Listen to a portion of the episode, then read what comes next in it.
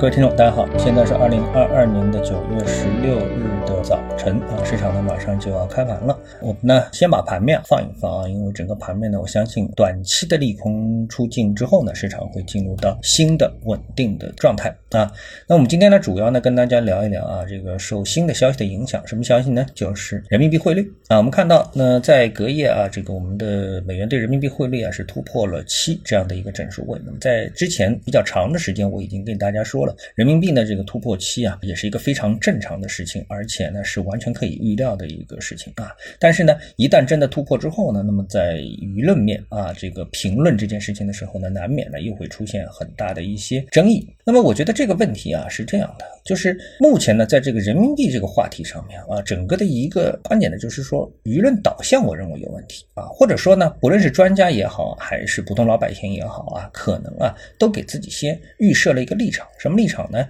就是呃，我们总把这个事情啊分为好的或者是坏的啊，或者是正确的或者是错误的。那么于是呢，就变成了什么呢？人民币升值是一件好事，是一件正确的事情；人民币贬值是一件坏事，是一件错误的事情啊。其实呢，人民币汇率的波动它是一个中性的事情。那就像我们现在说这个日本的汇率啊，我们一直拿日本的汇率来进行一个对比。日元汇率呢，它从一百现在涨到了一百四十多啊，贬值的幅度呢达到百分之四十多。而相比较而言呢，我们的人民币汇率呢从六点二几到七，那贬值的幅度呢差不多呢，也就是刚刚到百分之十出头一点。所以这个贬值幅度和日本这个日元的贬值的幅度啊是不可同日而语。首先，这种幅度来说的话，所以呢，我们说对于人民币啊贬到七。这样的一个幅度完全不值得大惊小怪，而且呢，预设立场呢本身呢就会导致我们在判断这件事情上面呢出现逻辑上的误判啊。那么来看汇率，它是一个什么样一个东西呢？这个汇率啊，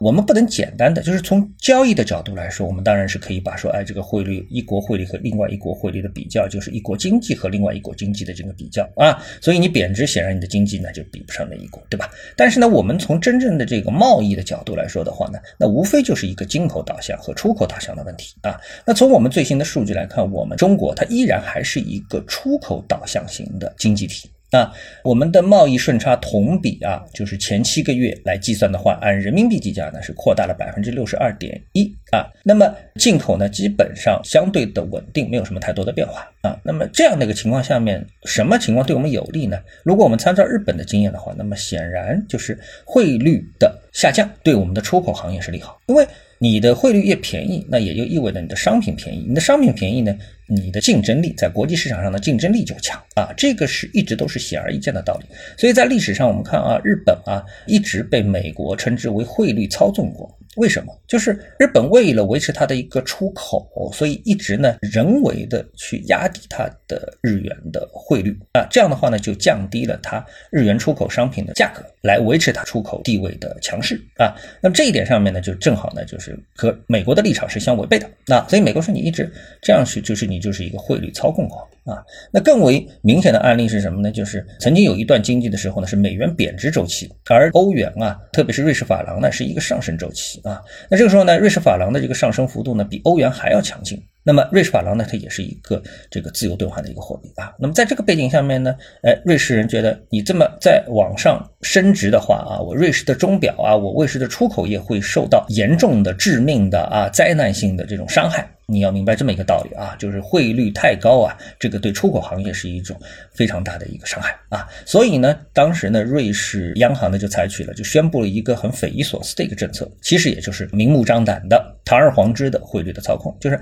把它的瑞士法郎的汇率和欧元进行一个锁定。所以这时候你去看瑞士法郎和欧元的交叉汇率的时候呢，它就变成了一条很连线。没有波动了啊，是这样一个情况。但是呢，这种情况呢，呃，随着时间的推移呢，守不住啊，所以呢，突然之间某一天呢，关系就被打破了。出人意料的，没有任何先兆的打破了。但是大家都知道，在这个呃外汇交易市场当中呢，只要这个货币在交易，那一定会有空头和多头啊。那么它能够承受短期的小幅的波动，但是一个超大幅度的波动，就像我们说的连续三个跌停板、五个跌停板的话，那这个对于一个杠杆交易市场来说，这就是灾难性的，所以导致了大量的账户的爆仓，然后呢，差点呢，使得全球最大的几个货币交易商啊、经纪商呢是直接破产啊，直接倒闭啊，就出现了这样一个情况。所以呢，我们拉回来说的话呢，那么汇率啊，如果说你是一个进口导向型的，就以我们现在的中国的这些行业来区分的话，那么对于进口有色金属、油气啊、大宗商品这个上游的这个产品的这个企业来说的话呢，如果人民币汇率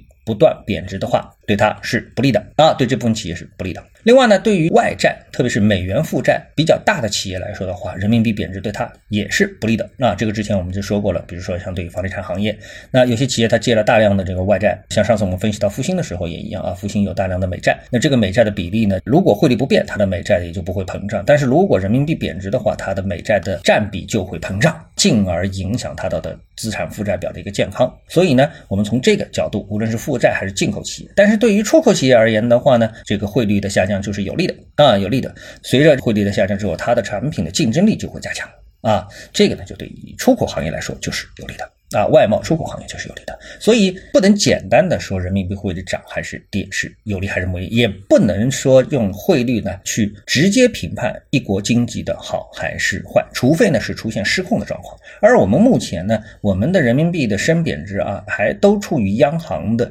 有序的控制过程当中，而且呢和这个全球的接轨啊，比如说和日本相比，我们还是属于贬值贬得慢的，所以我们根本没有任何理由去值得担忧啊，甚至于我们可以换个角度来说。我认为我们贬值的速度还稍微慢了一点啊，甚至于是慢了很多。那么这种情况呢？导致什么？导致我们的出口企业啊，在国际市场上的竞争力就不如其他的国家。比如说和日元相比啊，和日本相比，那某些商品可能我们就会因为这样的一个汇率贬值速度的控制，而导致把市场让给了日本，让给了韩国啊，会出现这样的一个负面情况。所以呢，要综合整体的去评判这样一个问题啊，我觉得并不是这么简单的。那么对于普通老百姓来说的话，人民币的贬值对他有影响吗？哎，这个其实也是一个很简单的。如果说你在你你的日常生活当中大量的会去采购进口商品的话，那贬值当然对你来说你就增加了你的负担啊。比如说你买进口奶粉啊，或者是你是喜欢买进口车啊，你买进口的奢侈品啊啊，那这个时候价格往上上涨，那么对你来说当然是会有负面影响，对吧？